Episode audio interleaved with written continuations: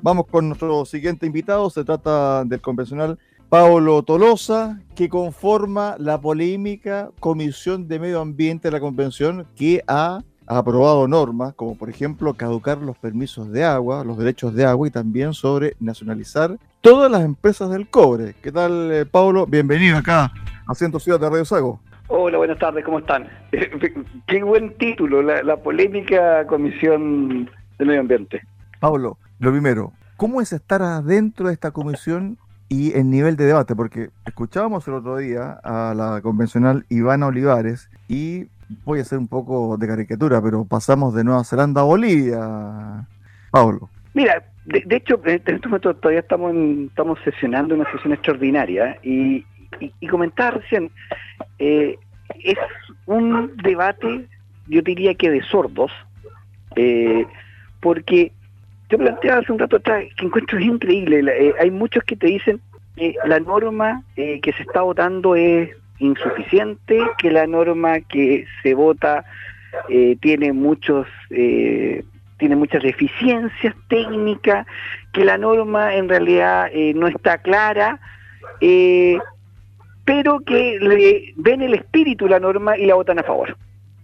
Eh, otras normas, y, parten diciendo, cuando las presentan las normas, las presentamos, eh, un sector político te dicen, parten diciendo, mira, nosotros no votamos por quién presenta la norma, eh, no nos fijamos por quién, pero eh, sí, puede ser, uno no es una mala norma, eh, tiene, hay ciertas dificultades en la norma, pero eh, creemos que no, que puede ser, pero la votamos en contra. Entonces, cuando tú tienes normas que se presenta un sector de la convención y que eh, ese mismo sector la encuentra mala, la encuentra deficiente, pero que en el espíritu de la norma la encuentra buena y que por el espíritu la norma se aprueba, porque después se puede arreglar, y por otro lado, tú encuentras normas que te dicen, mira, tiene una buena técnica, está bien escrita, tiene un sentido, pero en realidad el espíritu que yo le debo a esa norma no es el correcto. Entonces, al final estamos votando espíritus, estamos votando ideas, eh, estamos votando lo que yo creo o lo que yo interpreto de lo que se quiso decir en esa norma. Creo que esto es una falta de rigurosidad espantosa. Pablo, cuando se debate al interior de la Comisión de Medio Ambiente y Modelo Económico de la Convención, donde tú eres parte integrante, son 19 integrantes y por ende se requiere 10 votos para visar propuestas, como por ejemplo nacionalizar las empresas de explotación minera y caducar derechos de agua que se aprobaron durante esta semana. Cuando tú estás en la comisión y escuchas argumentos, tú dices, ¿esto es en serio? esto va de verdad, porque uno escuchando a la convencional Iván Olivares, uno dice, esto no puede estar pasando, porque el grado de argumentación es muy mínimo, Pablo. Por lo tanto, ¿cómo se debate dentro, además de ser un debate de sordo, cómo se debate con argumentos? Por ejemplo, yo preguntaría, ¿se discutió, se analizó la forma, por ejemplo, de indemnizar a la empresa y cuánto costaba todo esto o no? No, nada. Es decir, cuando tú preguntas esto es muy simple. Eh, aquí no hay, no se cree en la cifra. Cuando nosotros señalamos en el tema del agua, estamos hablando de casi de 350 mil personas eh, que afecta esto. Estamos hablando de un grupo importante de agricultores, agricultores medianos, eh, grandes y pequeños, personas que tienen parcelas en, en, la zona sur, en tu región le estamos quitando el agua. Eh, son los 350, los canalistas son 350 mil personas. Eh, y con una liviandad te dicen, no, sí me importa, porque después se los vamos a ver como eh, una, en un proceso, no te diría que transparente, sino que en un proceso administrativo vamos a ver a quién le damos el agua. Se han olvidado de la cantidad de derechos de agua, la mayoría, que son derechos ancestrales que han tenido esas personas que están ahí. Entonces, o cuando a ti te dicen, no, es que vamos a expropiar, pero ¿cuánto es el monto? No, no sé, pero eh, no es mucho. Eh, ya se hizo, sí, ya se hizo. Yo el otro día comentaba que cuando fue la nacionalización del cobre, solo un dato. Eh, en primer lugar, habían solo tres faenas en esa época, ahora es bastante más que tres. En esa época se producían 600.000 toneladas ahora se, producen 5 millones de toneladas. En ese momento ya se había iniciado por los gobiernos de presidente Alessandri y, Frey parte de la nacionalización, porque se estaban comprando de empresas, por tanto ya el 50% de la mayoría de esas tres empresas eran del Estado. Y a pesar de eso, cuando se fijó la forma del precio, Chile no la pudo pagar. ¿Qué significó?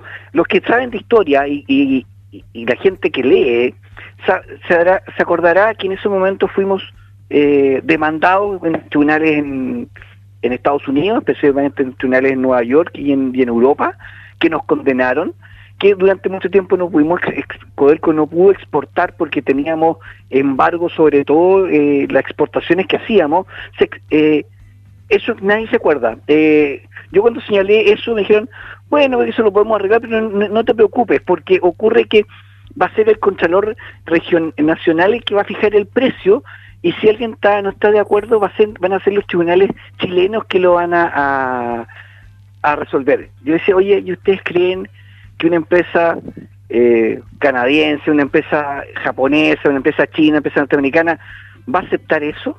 ¿Ustedes creen que no van a ir a los tribunales internacionales y los tribunales internacionales no le van a dar el, el favor a ellos o van a decir, no, saben que nosotros no podemos eh, eh, resolver nada de esto porque Chile, que es súper relevante, dijo que esta norma estableció en su constitución que no éramos nosotros los competentes, sino que eran los tribunales de, Chile. Eso es una niñería porque pensar que somos tan relevantes a nivel mundial que nos van a aceptar potencias mundiales como Estados Unidos, China, Europa, eh, las condiciones nuestras, es absolutamente no entender cómo funciona el, el, mundo. Entonces, creo que tal con tu pregunta, hay una liviandad en los fundamentos, hay una liviandad en lo que significa las implicancias que esto tiene para el desarrollo del país.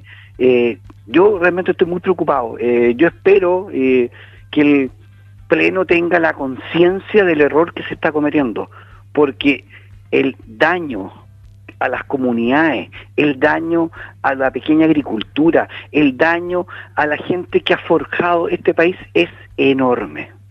Pablo, también se habla durante esta semana y se habló en la convención, yo no sé si en esta comisión o en otra, pero se postuló a retirar a Chile de CIADIC y también revisar cada uno de los tratados de libre comercio que ha suscrito el país. Es una locura. No, es una, locura y además no es solo una locura, sino que además es desconocer, primero es echar por la borda todo el proceso de eh, internalización que ha tenido este país, de apertura que vienen desde los gobiernos del presidente Elwin en adelante. Es decir, Elwin, Frey, Lagos, Bachelet 1, Piñera 1, Bachelet 2, Piñera 2.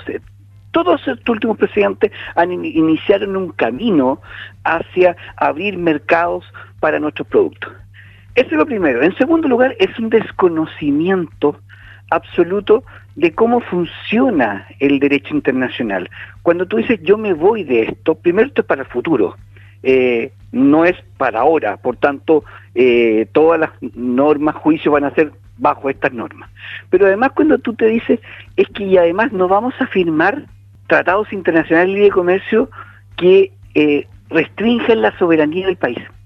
Eso quiere, eso es no saber cómo funciona el derecho internacional, porque ocurre que todo tratado parte de la base de que se cede soberanía, siempre, en ambas partes. Es decir, eh, ambas partes contratantes ceden. Esto es como un contrato fácil, un contrato de arriendo, uno tiene un precio, llega a una negociación, en todas partes. Es, esto es, así funciona.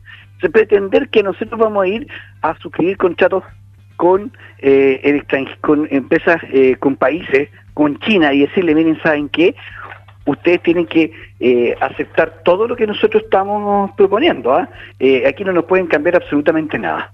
Creo que es no saber cómo funciona el, el sistema eh, creo que es eh, desconocer absolutamente la norma.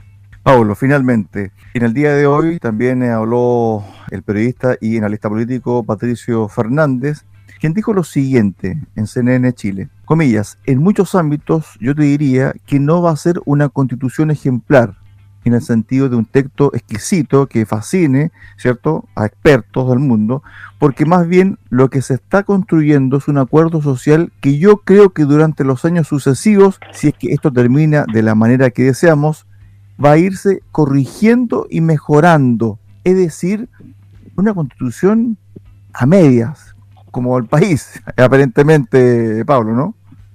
Mira, yo eh, es una de las cosas que eh, yo se lo estaba escuchando ya no solo a Pato Fernández, eh, se lo escuché ayer a Cristóbal Belolio, eh, se lo he escuchado a Fernando Atria, se estaba escuchando a muchas personas, constituyentes y, no constituyentes, analistas, te dicen, mira, si quizás no sea la constitución que todo el mundo soñó, quizás no sea la mejor constitución desde el punto de vista técnico como está escrita, eh, pero, pero, de hecho ayer eh, Cristóbal lo decía, quizás no nos vamos a sacar un 7, pero la verdad eh, es que eh, los alumnos pasan con un 4. Perdón, este 4 está costando 20 mil millones de pesos. Eso es lo que cuesta esta convención, 20 mil millones de pesos. ¿Para qué? ¿Para sacarnos un 4? ¿Eso es lo que aspiramos? Y que futuras generaciones, es decir, otras personas arreglen este 4 creo que es de una falta de eh, madurez, creo que es una falta absoluta de la realidad. Yo creo que los chilenos, los que votaron a prueba, ese 80% no lo hizo para sacarse un 4. Eh, esa gente no lo hizo para que uno tuviera eh, una constitución a medias. Yo creo que la gente hizo para que, para que resolviéramos el problema de gobernabilidad de este país y para eso no basta con sacarse un 4, eso es ser mediocre. Y creo que ya no estamos poniendo el parche ante porque ya es tercera o cuarta vez que estamos escuchando esta semana y semanas anteriores, no nos preocupemos, esta constitución no va a salir tan buena. Eh, no, el problema es que cuando las cosas no salen tan bien, estamos afectando a personas. Cuando la constitución no sale bien, estamos afectando a productores, estamos afectando a consumidores, estamos afectando a muchas personas. La Constitución no es un no es un libro inocuo que sirve para cualquiera. La Constitución es la carta de navegación de un país. Y cuando tú dices que esta carta de navegación va a salir más o menos, a la larga lo que estás diciendo, esto no está sirviendo. Y creo que, por lo menos, yo creo que yo no estoy dispuesto a que esto termine a medias. Yo creo que la ciudadanía, que, los chilenos, por 20 mil millones de pesos, se merecen algo más que un cuatro. Estuvimos con Pablo Tolosa Fernández, convencional integrante de la Comisión de Medio Ambiente y Modelo Económico de la Convención, que esta semana, en su mayoría, aprobó dos propuestas, nacionalizar las empresas de explotación minera y caducar derechos de agua, algo que ha traído realmente repercusión en todo el ámbito social y político del país. Gracias, Pablo, que tengas un excelente fin de semana y buen trabajo en la convención, Pablo. Igual, mucho gusto y que tengan una buena persona ustedes.